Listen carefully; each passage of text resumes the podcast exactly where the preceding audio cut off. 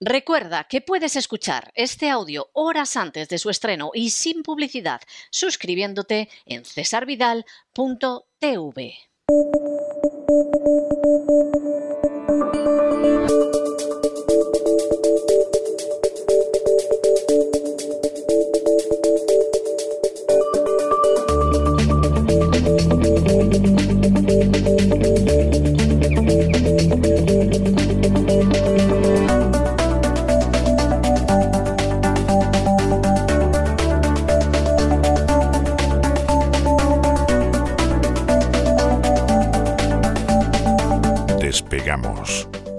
Lorenzo Ramírez.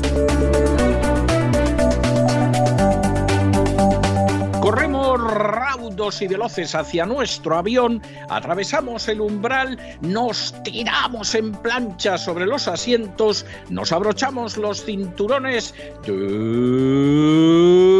despegamos y nos vamos elevando por los aires hasta alcanzar nuestra altura y nuestra velocidad de crucero. A mi lado, don, Don Lorenzo, ¿qué hace usted con ese antifaz como si fuera de los golfos apandadores?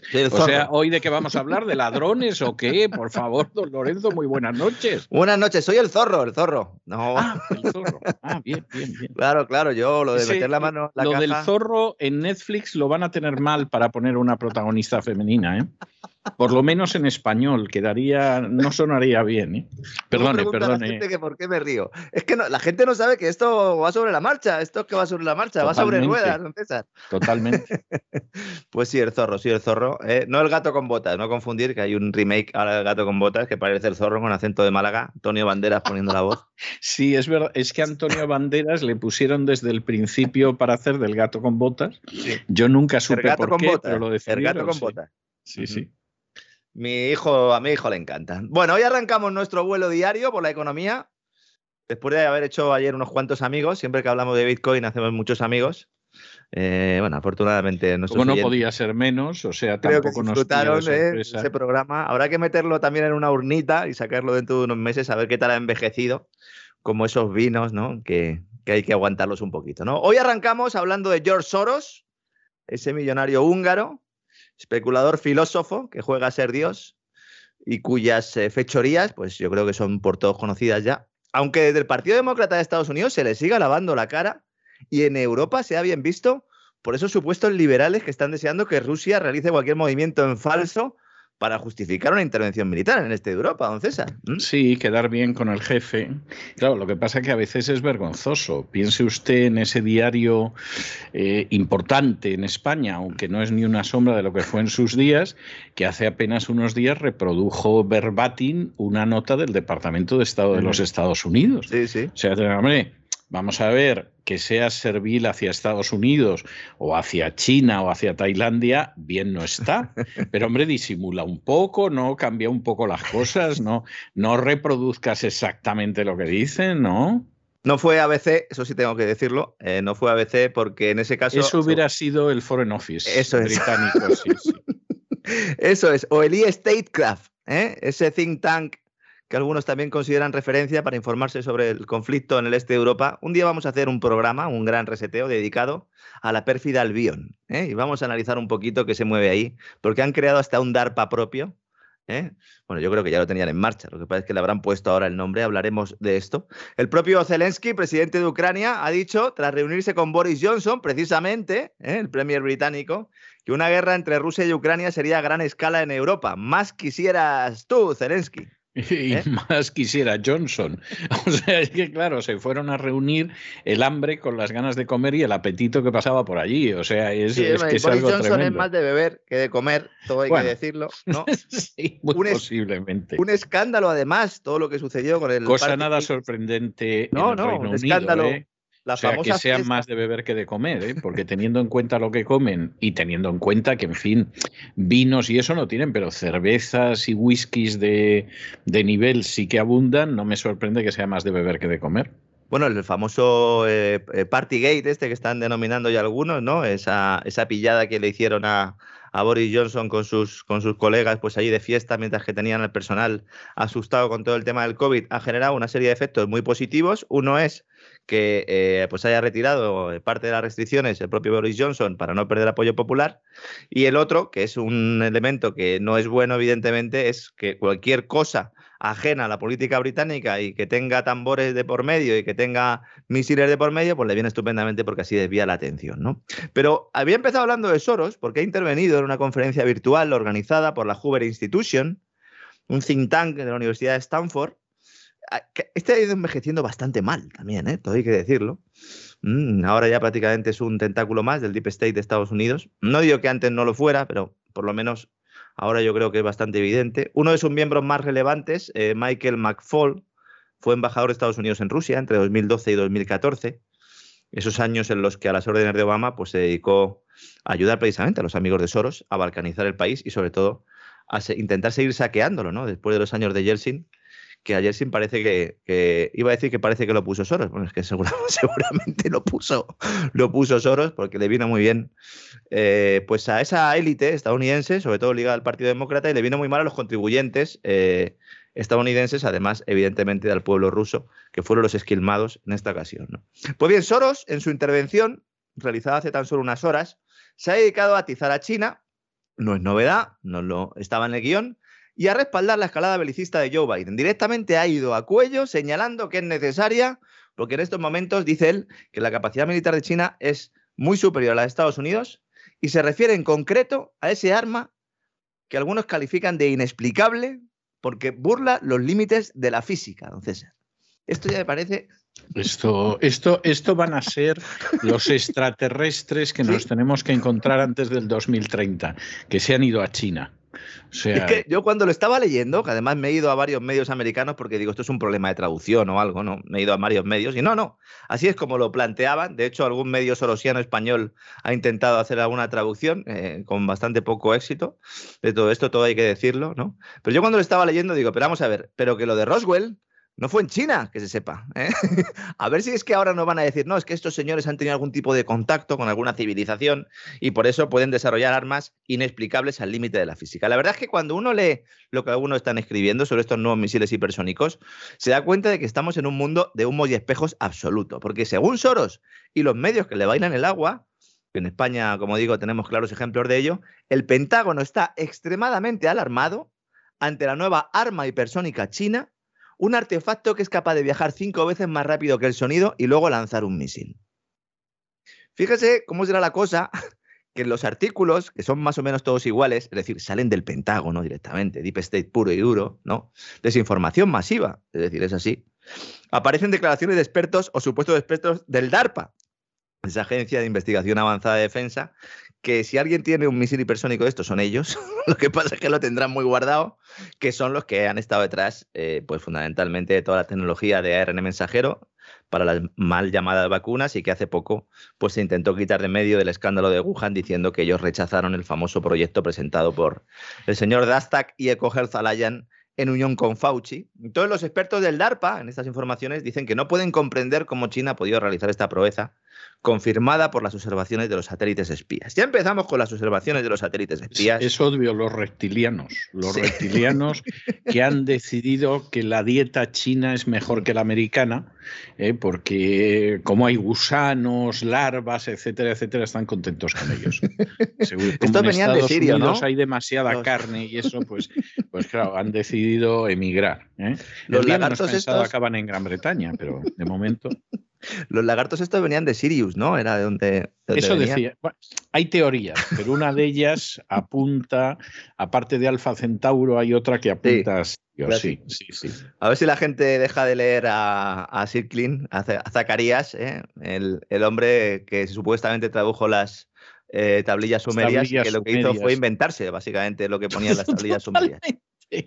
El, el otro día eh, vino a, verme una persona que no puedo decir ni siquiera que se dedica, pero eh, vino a verme y venía acompañado de, una persona que quería conocerme. Y, y, entonces estuvimos en la biblioteca de casa. Y cuando nos despedimos me hizo referencia que había visto que tenía los, los volúmenes de Sitchin, ¿no? y, y le digo, digo, como ficción absoluta son muy entretenidos. Mm. Digo, como contacto con la más mínima realidad histórica, digo, cero. O sea, todo lo que dice las tablillas sumerias es falso, es retorcido, no hay nada que se parezca a eso. Y me dice, ¿por qué está usted tan seguro? Hombre, porque hace muchos años, cuando yo me dedicaba al Antiguo Oriente, pues traduje algunos de esos textos, digo, y le puedo asegurar que no tiene nada que ver con lo que cuenta este señor. Sí, sí, efectivamente. Lo que es eh, noticia o lo que a mí me, escama es que esa persona, que precisamente no era panadero, eh, se preocupara por eso, lo cual dice mucho ¿no? de, de, qué va esta película. ¿no? Bueno, los del DARPA dicen, no sabemos cómo China ha podido hacer esto, no hemos visto con los satélites. Eh, vamos a ver. Eh, los expertos ya se están refiriendo, expertos digo porque es como los citan del DARPA, que serán fuentes del Departamento de Comunicación, dicen que estamos en una especie de momento Sputnik en referencia al lanzamiento del famoso satélite soviético que pilló a Estados Unidos con los pantalones bajados ¿no? y, que hizo que Eisenhower precisamente diera la orden de crear el DARPA. ¿no? Esa fue la excusa oficial. ¿no? China de momento niega la existencia de ese arma, insiste en que su política imperial pasa por la apuesta comercial la colonización comercial, diría yo, y tecnológica. ¿no? Fíjese que la propia China dice, no, no, eh, nosotros sí somos imperialistas, pero somos imperialistas y queremos utilizar el comercio. ¿Cómo ha cambiado? ¿Cómo han cambiado las tornas eh? en los últimos 20 o 30 años? ¿no? Fíjese que en este caso no es el país que tiene un arma el que la saca a paseo para demostrar a su población y al resto del mundo su poderío, sino que es el adversario que la pone encima de la mesa para justificar sus propios proyectos militares e incluso para justificar una guerra en el este de Europa que es justo lo que hizo Soros en su intervención, ¿no? Dice, bueno, hay que actuar contra Rusia porque China tiene un misil hipersónico. Muy bien. George, yo entiendo que en tu cabeza estén unidas las dos cosas, pero en las cabezas de los demás no es así, ¿no? Al mismo tiempo, Dijo Soros que China está en una crisis económica gravísima por las políticas económicas de Xi Jinping, eh, relativas al sector inmobiliario y al sector financiero. ¿no? Es curioso, ¿no? Dice por un lado que China es una amenaza brutal, que es tremendo el, pues el zarpazo que le puede pegar a Estados Unidos, y luego dice, no, está en una crisis de modelo. Bueno, pues si está en una crisis de modelo, ¿cómo puede estar amenazando a Estados Unidos? George, tienes que elegir una de las dos tesis, ¿no? Y lo que no dijo es que esas políticas que él critica pues lamentablemente, y digo lamentablemente, son muy similares a las que provocaron la crisis del ladrillo en Europa y en Estados Unidos, hace ya más de una década. Muy parecidas. Es decir, si el Banco de China, el Banco Central de China baja tipo de interés, le criticas ¿eh? y luego tú pides, por ejemplo, que en Europa pues se emitan eurobonos, ¿no? Y que se mutualice la deuda y que haya deuda perpetua. Muy bien. Que básicamente, de una manera u otra, es una política mucho más similar a la que está llevando a cabo China que a la que puede estar llevando a cabo la Reserva Federal. ¿no? En el fondo, a Soros lo que le fastidia es que con Deng Xiaoping los de su cuerda sacaron bastante tajada. Y con Xi Jinping, el que está aprovechando el tirón es BlackRock. Y esto no le gusta. No le gusta. ¿Mm? La gestora de fondos de Larry Fink, con la que el multimillonario húngaro mantiene un enfrentamiento público desde hace tiempo, BlackRock, ¿eh? pues precisamente ha entrado en China y Soros está muy quemado con esto, ¿no?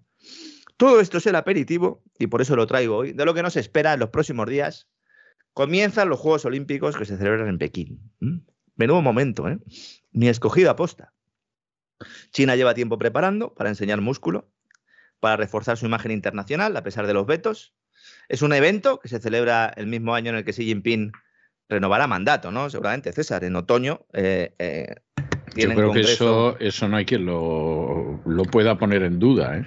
Allí no hay pelea, ¿no? Por el liderazgo. Hay pelea. Eso, a ver, esto también hay que decirlo, porque nunca lo comentamos. Y el otro día leyendo un informe, eh, dije, a ver si lo digo el, próximo día que hablemos de China. Eh, el Partido Comunista Chino no es un partido monolítico, ninguno lo es. Hay distintas corrientes. ¿eh?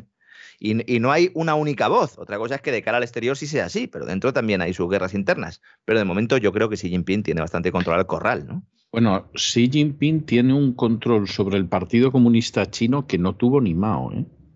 Pues eso ya es decir, ¿eh? o sea, sí, sí, bueno, de hecho Mao en un momento determinado eh, pensó que lo podían jubilar, aunque fuera pacíficamente, y es por lo que organiza la Revolución Cultural China apelando a los jóvenes del partido. ¿eh? y, aterrorizando a las viejas glorias.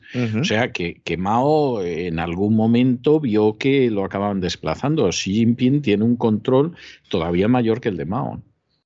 Sí, sí, es, espectacular, ¿no? y yo creo que vamos, que en el congreso que se va a producir en otoño, pues efectivamente, pues se renovará, ya será su tercer mandato.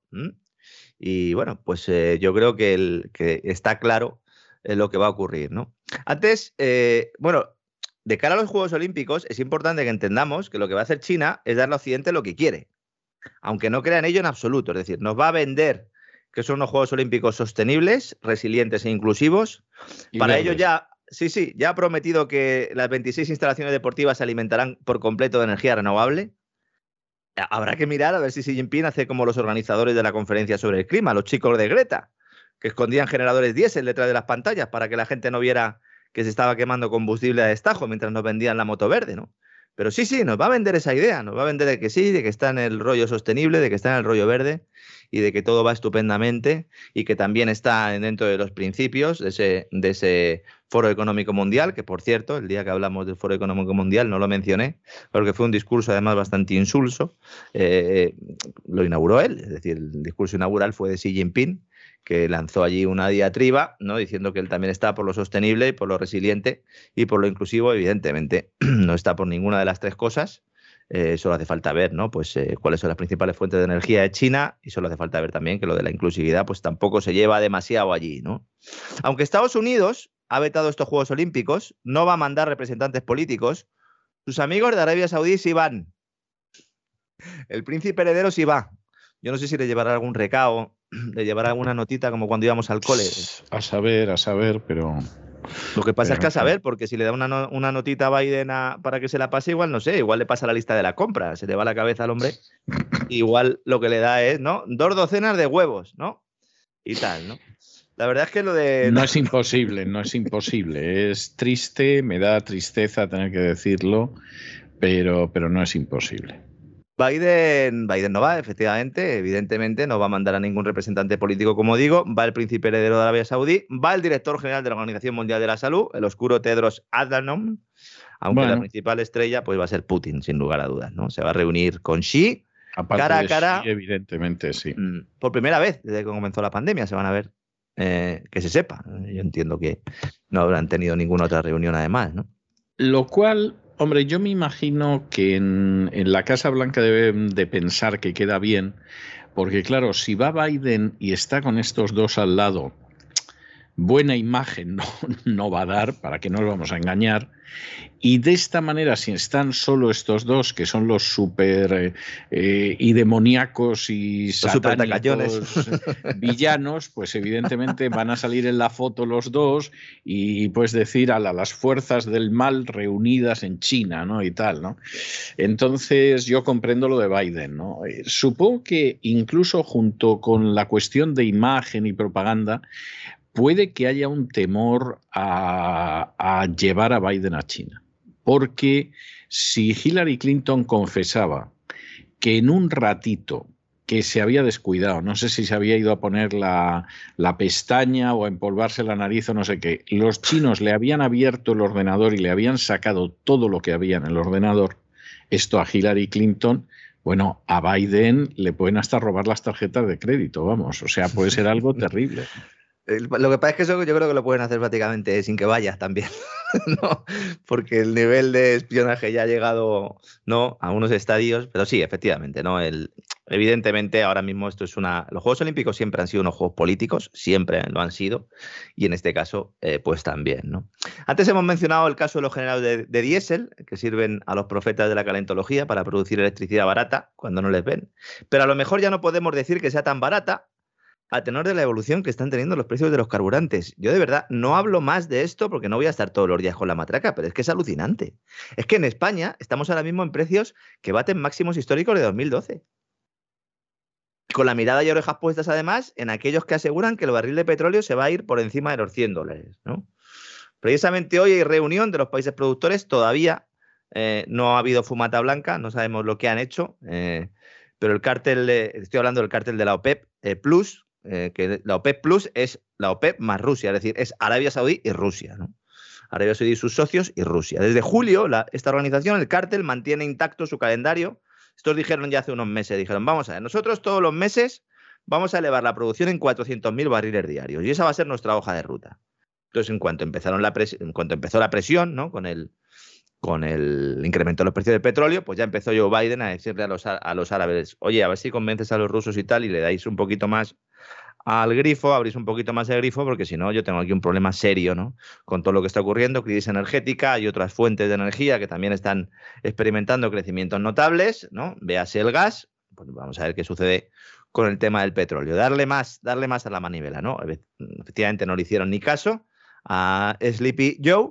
Y bueno, pues lo que dice la OPEP Plus es, mira, nosotros vamos a seguir incrementando en estos 400.000 barriles diarios hasta que alcancemos el nivel de producción previo a la pandemia, que esto será aproximadamente de aquí a septiembre, si no hay variación con respecto a estos datos. ¿no? El problema aquí es que para aumentar la producción, el tema no es solo político, es que también es técnico, aunque también derivado de decisiones políticas. Porque hay dudas sobre la capacidad de los principales países productores para elevar la oferta, pero no porque estemos ante un peak oil o pico del petróleo, como siguen diciendo muchos, por las limitaciones de capacidad de los yacimientos petrolíferos en los que no se ha invertido. Es decir, el problema de oferta es un problema de que no se ha invertido, es decir, el petróleo está ahí. Los vendedores seguramente exageran para impulsar el precio, diciendo que no pueden extraer más, etcétera, etcétera, pero es evidente que la mal llamada transición ecológica ha provocado una reducción de las inversiones en el sector petrolero. O más bien en la extracción y la, búsqueda y la extracción de petróleo, porque las petroleras están gastando el dinero, pero en otras cosas están gastándose el dinero ahora en ser verdes, resilientes e inclusivas también. Ahora están con el hidrógeno, la burbuja del hidrógeno, de la cual también tendremos que hablar un día largo y tendido. ¿no? Entonces, si hay una reducción de las inversiones en, la, extracción, en la búsqueda y en la extracción, pues al final, ¿esto qué hace? Pues impactar sobre la capacidad productiva, evidentemente. Si además se liberan reservas, como han hecho Estados Unidos y China, con la intención, pues eso, de reducir el precio a corto plazo, al final a largo plazo también estás castigando ese mercado porque eh, las reservas se reducen y por lo tanto hay menos oferta de petróleo. Se persigue la innovación, como ha hecho la Casa Blanca con el fracking también, y se nos dice que el objetivo global, el objetivo globalista es descarbonizar por completo las economías. Bueno, pues aunque sea una gran mentira, provoca el trasvase de capital del petróleo a las renovables y a lo que no son las renovables, y esto tiene un efecto inflacionario precisamente porque la transición verde es una gran mentira. Al menos en lo que se refiere a la expulsión total de los hidrocarburos de nuestras actividades productivas. El 80% de la... Eso es un disparate. Es que el 80% de la energía primaria se obtiene con hidrocarburos. Está habiendo análisis a largo plazo, digo, a ver cómo van a hacer esto de la descarbonización y tal, a 2030, Agenda 2030, 2030, ¿no? que es un poco el objetivo, aunque ahora ya lo están ampliando. Prácticamente en todos los análisis se considera que la energía primaria no va a variar el porcentaje que se produce con hidrocarburos, que va a seguir en el entorno del 80%, con lo cual se demuestra que todo esto es una gran mentira. Es una gran mentira, ¿no? Y hablando de hidrocarburos y de decisiones políticas, la industria cerámica y azulejera española, que tiene una gran, una gran presencia en el levante español y de la cual dependen otros sectores, como el inmobiliario, está viviendo una crisis sin precedentes que demuestran hasta qué punto el problema de la transición eh, ecológica y de las medidas políticas que se han adoptado para ir a ella, para destruir industrias que tienen demanda. Estoy hablando del encarecimiento del gas, que es la principal fuente de energía de esta industria, ¿no? A pesar de que los pedidos que tienen las empresas están creciendo, se están empezando a despedir trabajadores, incluso con contratos indefinidos, porque sus estructuras de costes no son capaces de asumir tarifas energéticas que son hasta cinco veces superiores a las que tenían el 31 de diciembre. Entonces, tienen hornos parados reciben un montón de pedidos y tienen los hornos parados. Porque no les compensa encender esos hornos. El coste de la energía ha pasado a suponer aproximadamente una tercera parte de todo el, el coste total de estas empresas. Y hay una alerta roja, con una demanda creciente, porque claro, si uno no tiene demanda de producto y dice, oiga, es que nadie me compra, pues mire, encima me suben la luz, pues tendré que cerrar. No, es que en este caso es, me suben la luz tanto que aunque la gente me quiera comprar, tengo que cerrar o tengo que operar a la mitad de mi capacidad, ¿no? Las políticas de transición energética han impulsado los precios del gas, primando esta fuente de energía como fuente de respaldo a las renovables y creando el inflacionario mercado de emisiones de CO2. Lo hemos comentado ya. Muchas veces, esta mañana registraba récord, eh, está en, 92 euros ¿eh? Eh, la tonelada de humo, básicamente. Se cobra la gente por emitir, ¿no?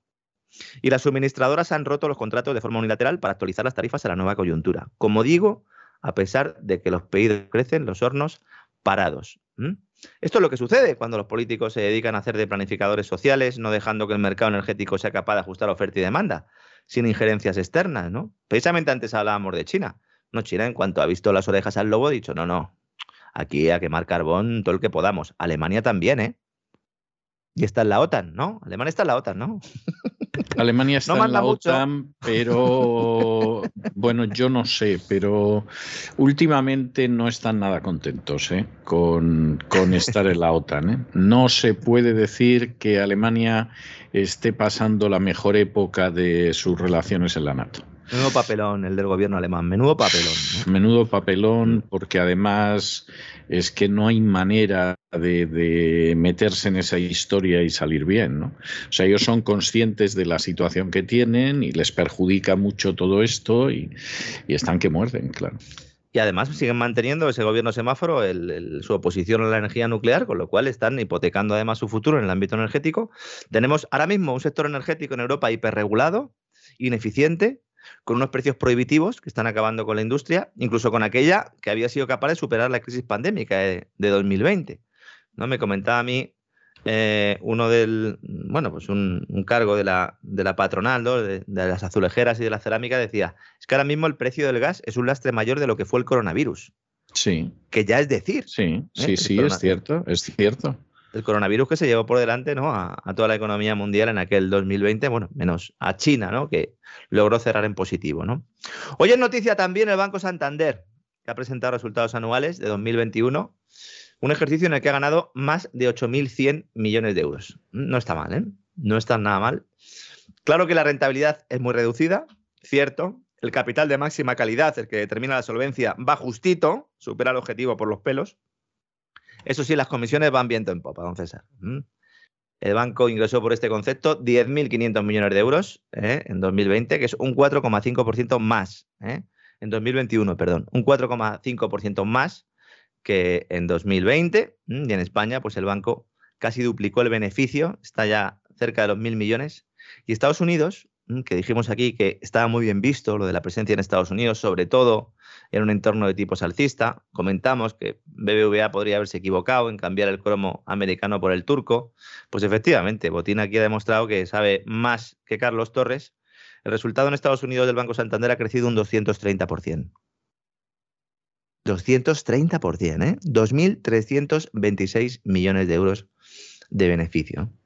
Y el otro mercado relevante para la entidad Brasil, también ahí están ganando dinero las puertas, 2.325 millones, prácticamente lo mismo que en Estados Unidos para que vea la gente que siempre se habla de Brasil como mercado prioritario, uno de los mercados prioritarios para el Santander, pues Estados Unidos ya también lo es. Y luego Reino Unido, 1.570 eh, millones de euros. Se fija, son todos países en donde ya eh, ha comenzado la subida de tipos de interés que benefician a los bancos. Todo lo contrario que BBVA, que va a publicar resultados en breve y que yo creo que, pues eh, Ana Botín se va a reír mucho ahí en la sede de la ciudad financiera de Boadilla donde murió su padre, ¿no? Eh, pues ahí se va a reír mucho cuando vea los resultados de su competidor, ¿no? Que tiene el agua al cuello. Confirmo lo que avanzamos aquí hace ya unas cuantas semanas. Eh, Ana Botín se llegó a ofrecer a Luis de Guindos para hacer una operación de rescate, lo llamaban de, de BBVA, es decir, una fusión para quedarse el Banco Santander BBVA. Momento le han dicho que no, pero ya se ha ofrecido por hacer un favor, ¿no, don César? ¿Eh? Se echa una Efectivamente, en fin, eh, se echa una mano, aunque sea al cuello. Cuidado que Botín ha dicho en la rueda de prensa esta mañana, atención, señores y señoras de México, ¿no? Que si que efectivamente quiere conseguir el, negocio de Banamex del, del, banco de Citi, que lo ha puesto a la venta, como también avanzamos aquí, pero que el banco no va a ampliar capital. Yo entiendo que esto lo ha dicho porque, claro, en el momento en el que uno dice que va a ampliar capital, básicamente, pues esto perjudica la acción y querrá evitarlo. Pero yo los informes que he leído de todos los bancos de inversión dicen que debería aumentar capital. No sé qué se puede inventar el Banco Santander. Tampoco sería la primera vez que se inventa algún mecanismo para poder eh, eh, comprar, no ampliar capital y de alguna manera pues eh, mantener sus cuentas, aunque sea de cara al público, bastante saneadas. ¿no? A pesar de los problemas que tiene el banco, parece claro que es el mejor posicionado para afrontar el nuevo, alcista, el nuevo entorno alcista de tipos de interés. De hecho, ha elevado el margen de intereses, que es el negocio eh, clásico de la banca. Y bueno, yo creo que aspira a ser uno de los cuatro o cinco que queden en pie tras la consolidación que espera lograr el Banco Central Europeo. Si a ello le sumamos que tiene también huevos en la cesta británica y brasileña y conexiones sobre todo al más alto nivel, está además en todos los consejos de gobierno la señora Botín, tanto el Foro Económico Mundial, eh, también el, organismo del Foro Económico Mundial que se encarga de todo el tema de criptodivisas, es decir, es, las conexiones de Ana Botín son evidentes y supongo que BlackRock estará muy contento, ya que es uno de los principales accionistas del banco, estará muy contento con Botín. Seguramente tan contentos están en BlackRock con Botín como enfadados con Carlos Torres, su competidor de BVA, que como hemos explicado ya aquí varias veces, está en la cuerda floja, ¿no? Claro, aquí llega una cuestión que siempre se pregunta, ¿no? Si los resultados son buenos, levemente mejores de lo que vaticinaban los analistas, ¿por qué las acciones han caído un 2% tras presentar resultados? una de las máximas aquí es compra con el rumor y vende con la noticia. Este, en lo que va de año, sus acciones se han revalorizado un, 7%. Y luego también hay dudas sobre el impacto que va a tener sobre el sector financiero, pues ese avance de la morosidad, los resultados, sobre todo en España, las dotaciones para insolvencias, el dinero que guarda el banco para cuando haya impagos, se han reducido. Y bueno, todavía no se ha producido ese estallido de impagos que permanece oculto bajo la alfombra de las entidades financieras y del ICO, del Instituto de Crédito Oficial, que también, como hemos explicado aquí, hay un agujero ahí de morosidad bastante importante porque la gente no va a devolver, buena parte de la gente no va a devolver los créditos, ¿no? Las subidas de impuestos también, el coste energético, pues pueden dar la puntilla a muchos negocios y esto evidentemente golpeará a los bancos. Esto es algo de lo que nadie habla, pero que cuando suceda, pues supongo que muchos se llevarán las manos a la cabeza, ¿no? Bueno, hoy también hemos conocido datos de empleo de enero. ¿eh? Es increíble. Lo del Ministerio de José Luis Escribá es increíble, el Ministerio de Seguridad Social. Es, es impresionante, es impresionante, verdaderamente, sí. Sacan una nota de prensa y digo, bueno, a ver, ¿cuántos empleos se han creado o se han destruido en enero?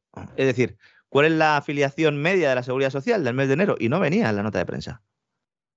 Digo, no puede ser lo he leído cuatro o cinco veces, digo, hombre, entiendo que lo oculten porque el mes de enero suele ser malo. Luego ya he visto que el país y compañía titulaban eh, España crea 70.000 puestos de trabajo, no sé qué. Digo, bueno, voy a meterme en el Excel, he entrado. Vamos a ver, en enero se han destruido 197.000 empleos. 197.000. Medidos en pérdida de afiliación a la seguridad social. ¿Mm? No oculten esto, díganlo. Pero si es que además es normal. Es que en enero lo normal es estar en estas cifras de destrucción de empleo.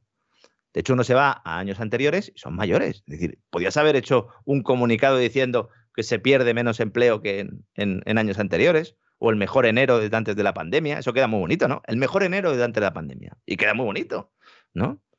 Claro que entonces a lo mejor también tienes que explicar que hay más ERTE en enero que en diciembre. Y esto ya no es normal.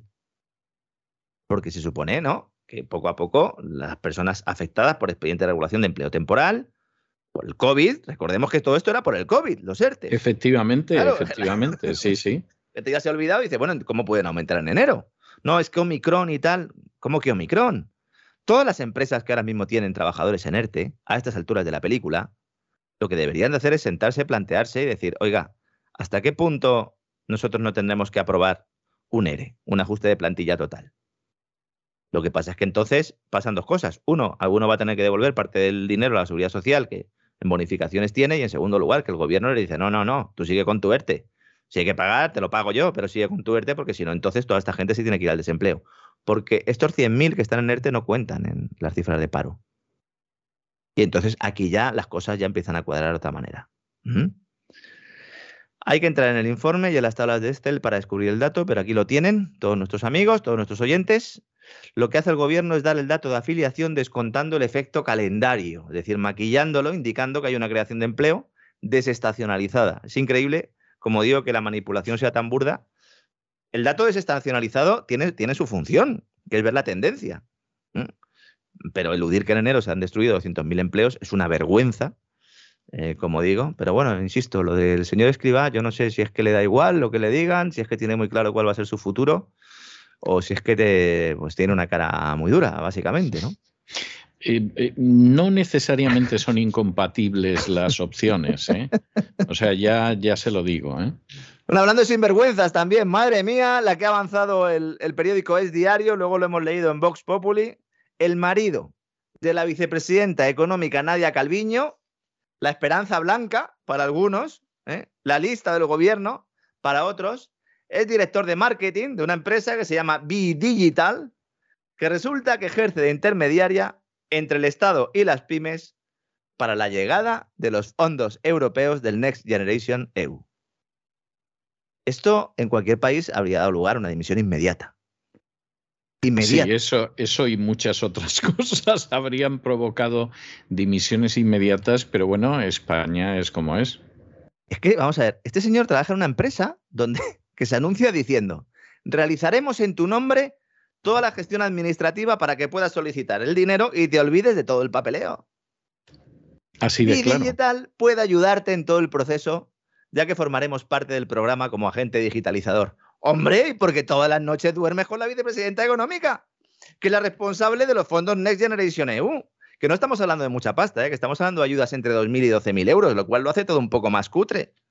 Yo me he acordado, me he acordado mucho cuando estaba viendo la, noticia, que como digo ha sido avanzada por el, por el periódico Es Diario, no que diario, sino Es Diario, y luego eh, replicada por Voz Populi. Yo me he acordado del caso del marido de Susana Díaz, el conocido por, el tieso, que es como le llamaba, le ella, porque decía que estaba tieso, eh, porque, no sé, que nadie se lleve las manos a la cabeza, en Andalucía se utiliza esa expresión para decir que uno no tiene dinero, ¿eh? no tiene nada que ver con eh, saltos de cama ni nada de esto, estamos hablando exclusivamente de dinero. Es un señor que básicamente se dedicaba a través de los cursos de formación pues a, hacer todo tipo o a estar en las listas como profesor de todo tipo de, de actividades docentes cuando luego no la estaba. Este supongo que sí estará trabajando en B-Digital como jefe de marketing. Y cuando salió la noticia, mucha gente decía, bueno, no sé de qué se sorprende el personal, si de casta le viene al galgo. Hombre, José María Calviño, el papá de la criatura, este también era un pájaro de cuidado, ¿eh?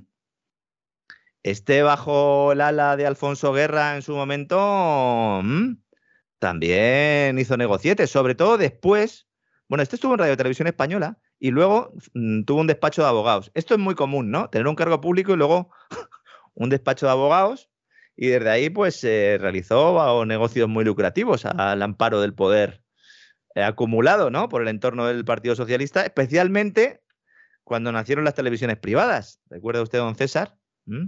No se me va a olvidar en la vida. Y creo que a Felipe González tampoco. De hecho, Felipe González llegó un momento en el que dijo, ya no quiero ver a este tío más aquí. Sí, sí, sí. Se lo quitó de en medio y Alfonso Guerra, que era como era, ¿no?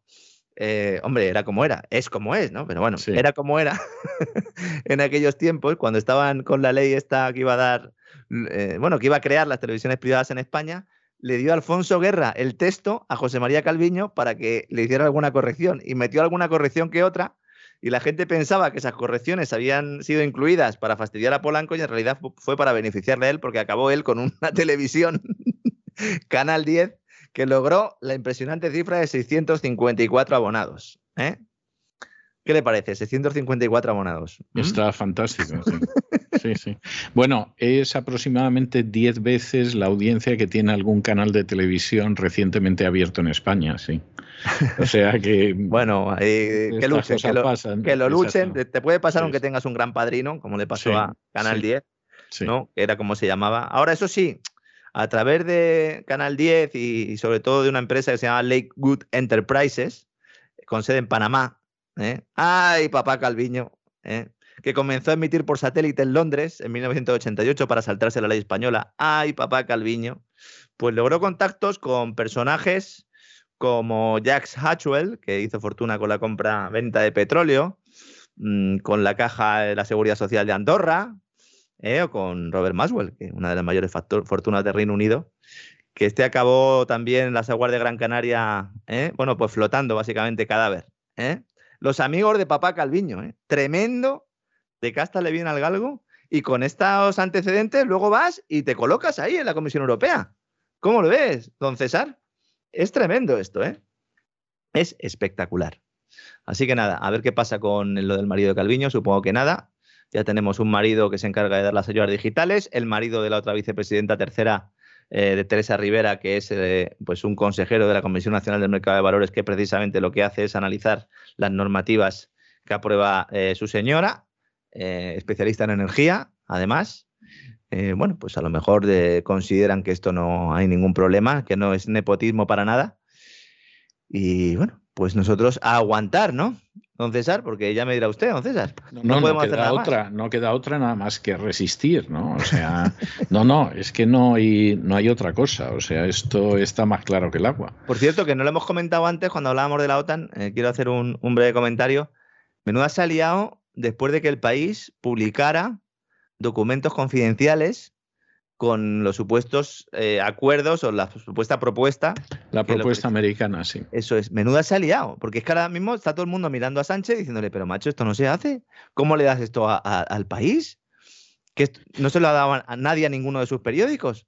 Mm, yo, vamos a ver, a lo mejor es verdad que se lo ha filtrado eh, Pedro Sánchez al país y puede ser que no, ¿eh? Sí, sí, puede ser que no. El problema es que los demás piensan que sí. No, los demás pueden pensar lo que quieran y decir, ala, como el país es el primero, a nosotros no nos lo filtran, ¿no? O sea, vale, vale, o sea, lo pueden pensar. Me refería a los socios de la OTAN, ¿no? No, no, y están. No, yo no, no lo creo ah. eso. ¿eh? O sea, yo, eh, yo tengo la sospecha de que han filtrado a distintos medios, para que los medios lo saquen. Y a lo mejor el problema del país es que se ha hecho un lío con el horario y se adelanta ¿eh? a británicos, holandeses. Sí, sí. Eso, pasa. ¿eh? Eso pasa, eh, me consta que pasa y, además en, todas las casas, ¿no? En todos los sitios sí, sí, sí.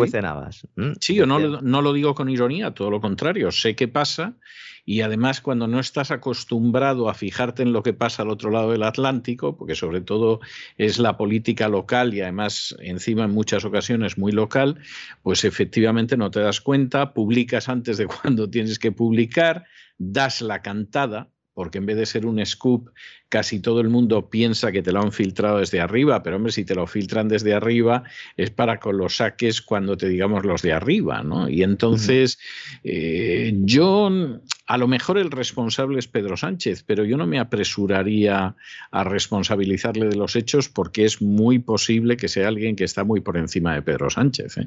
Y entonces el país lo ha hecho, pero eh, no ha calculado la hora bien. Esa es la, la realidad y ha aparecido. ¿eh? De todas formas, están sucediendo cosas eh, tremendas porque, porque la gente está descolocada. Como al final esto es un conflicto que es distinto y es distante. Y realmente a España en esto no le va nada, salvo que se escape una bofetada y se la lleve. O sea, esa, esa, es la triste realidad. De aquí no va a sacar nada bueno y se puede llevar más de un sobresalto. Pues entonces eh, la gente no sabe muy bien lo que hacer. Entonces te reúnes un fin de semana con, una serie de países que se supone que van a ser los países del núcleo duro de la NATO, diciendo, señor Biden, protéjanos usted de la amenaza rusa, etcétera, etcétera. Y luego resulta que uno de los políticos más importantes de la reunión, sin ningún género de dudas, pues se reúne a las pocas horas con Putin se tiran hablando cinco horas, que se dice pronto, y sale para decir que lo que está pidiendo Rusia es de lo más razonable, que no tiene la menor intención de invadir Ucrania y que a ver si destensamos aquí la situación, porque esto no puede ser. El, mismo tipo que decía hace tres días, o paramos el sueño imperial de Putin o será una pesadilla para la Unión Europea. bueno, dice, eh, eh, eh, hombre, en el, caso, en el caso de los polacos, claro, es una situación delicada, pero el caso de Orbán tiene lógica. Vamos a ver, porque Ucrania es un, es un, país artificial. Hay gente que le molesta mucho esto, pero es un país artificial. Siempre ha sido una parte de Rusia y además una parte esencial, y luego tiene bolsones de población que eh, pertenecen a otras naciones. Es decir, tiene muchos polacos porque Ucrania, como Bielorrusia, como la frontera occidental de la Unión Soviética, se desplazó hacia Occidente y los polacos tampoco tienen mucho derecho a quejarse porque a cambio de que la Unión Soviética se quedara con un trozo de territorio polaco, les dejaron a ellos quedarse con un trozo muchísimo mejor de territorio alemán. Y no veo yo a Polonia devolviendo ese trozo histórico de Alemania. ¿Eh? O sea que aquí vamos a ser honrados en todas las direcciones.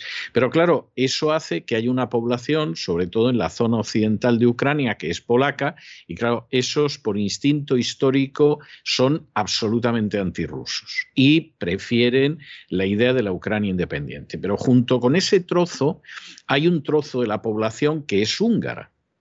Y entonces esa población no es que se identifique con Rusia, pero se identifica con las demandas de los pobres rusos de la zona oriental de Ucrania, porque a esos tampoco les dejan hablar en húngaro. Es decir, a esos les han dicho que ucraniano sí o sí y que no hay otra historia. Igual que los rusos de la zona oriental dicen, ah, pero déjenos usted hablar en ruso también, aparte de que hablemos ucraniano, a los húngaros les pasa lo mismo. Y entonces ahí Orbán resulta que está muy sensibilizado en parte por los húngaros que hay en Ucrania y sabe que los nacionalistas ucranianos pues son absolutamente unos nazis y no los dejan vivir y por otro lado, pues, y en eso coincide con los rusos, por otro lado, quiere llevarse bien con Rusia porque comparte muchas cosas con Rusia y, como él ha dicho, es que las sanciones económicas contra Rusia de la Unión Europea nos hicieron mucho más daño a los húngaros mm, que, a Rusia. Claro, claro. Y entonces, pues bueno, sí, puedes aparecer en un momento determinado con el grupo de los que habla de la amenaza rusa, pero, ah, te dura 48 horas porque al final la política es la que Nos despedimos con Rusia, don César, porque acaba de salir el, el, dato y quiero darlo antes de acabar el programa. Efectivamente, la OPEP mantiene el ritmo, el incremento gradual de la oferta de crudo en 400.000 barriles diarios. Rusia y Arabia Saudí toman la decisión ¿eh? y efectivamente en marzo pues, se producirá ese incremento de 400.000 barriles que supone pues, mantener el guion y no atender las peticiones de aquellos que consideraban que había que aumentar más la producción. Así que lo normal es que el petróleo vaya reaccionando al alza en, las próximas, en los próximos días y me atrevería a decir casi en las próximas semanas, porque lo de Rusia, Ucrania y la OTAN pues no tiene pinta de solucionarse eh, muy rápidamente, sobre todo porque, como decíamos al principio, pues esta semana con el tema de los Juegos Olímpicos y tal, pues supongo que se, se, producirán ahí Sí, ahí hay un pacto entre China y Rusia mm. de que no pase nada malo mm. en el curso de los Juegos Olímpicos. Mm. Lo que no sé es si eso no lo van a aprovechar para organizar una operación de falsa bandera o ya sabe qué, porque vamos a ver, eh, sin, querer alargar más esto, pero el, armamento que le están dando a Ucrania, ¿eh? Que eh, se lo está dando fundamentalmente Reino Unido y Estados Unidos, es absolutamente ineficaz para una invasión rusa si se produjera. O sea, es un armamento que es para combates a escasa distancia, que por ejemplo tienes entre medio kilómetro y dos kilómetros un tanque ruso y le atizas. Bien, pero es que se da la circunstancia de que el armamento equivalente que tienen los rusos pues es para muchos kilómetros de distancia, es decir, desharían totalmente la fuerza artillera que está dando Reino Unido y Estados Unidos a Ucrania antes de lanzarse a degüello sobre, sobre ya la nada. Y entonces con, lo que se les está enviando, básicamente lo que eh, sería adecuado para, para enfrentamientos, pues precisamente con, los eh, que están en la región del Donbass, es decir, claro. con, esos con, que en 2014 lo hemos comentado muchas veces, pues eh, después del, golpe de, de, Maidán y de Crimea, el, país se queda partido en dos y precisamente lo que se está de alguna manera favoreciendo es eh, armar a la gente para que haya una guerra civil, ¿no? Que es, lo que de verdad parece que se está buscando ahí, ¿no? Sí, y ahí efectivamente ese tipo de armamento para una guerra civil de pocas posiciones etcétera, eh, pues sí, sí podría tener alguna utilidad, pero, pero desde luego para una invasión no. Ahora, les han vendido ya cientos de millones de dólares. ¿eh? O sea, ha habido gente que debe estar contentísima con el lío este, porque bueno, lo, eh, le ha venido de maravilla. Pero bueno. No, me consta que empresas militares eh, norteamericanas, fundamentalmente británicas, británicas llevan las dos o tres últimas semanas haciendo horas extras, sí. porque es que no dan abasto. No dan abasto y están haciendo de oro, básicamente, sí, sí deben de estar encantados de la vida, de, ver cómo se manipula la gente, se la angustia, se crea el pánico. Tenían muy claro que después de Afganistán había que azuzar el tema Taiwán y luego otra vez volver al este de Europa. Y se ha cumplido el guion, básicamente. Totalmente, lo, totalmente. Lo explicamos aquí, además. Esto es como fabricar el bicho para luego fabricar una vacuna es, deben ir a una escuela donde les enseñan a hacer estas cosas. En cuevas, en cuevas. Sí, sí, efectivamente. Bueno, don Lorenzo, un abrazo muy fuerte y nos volvemos a encontrar mañana. Un fuerte abrazo, don César, hasta mañana.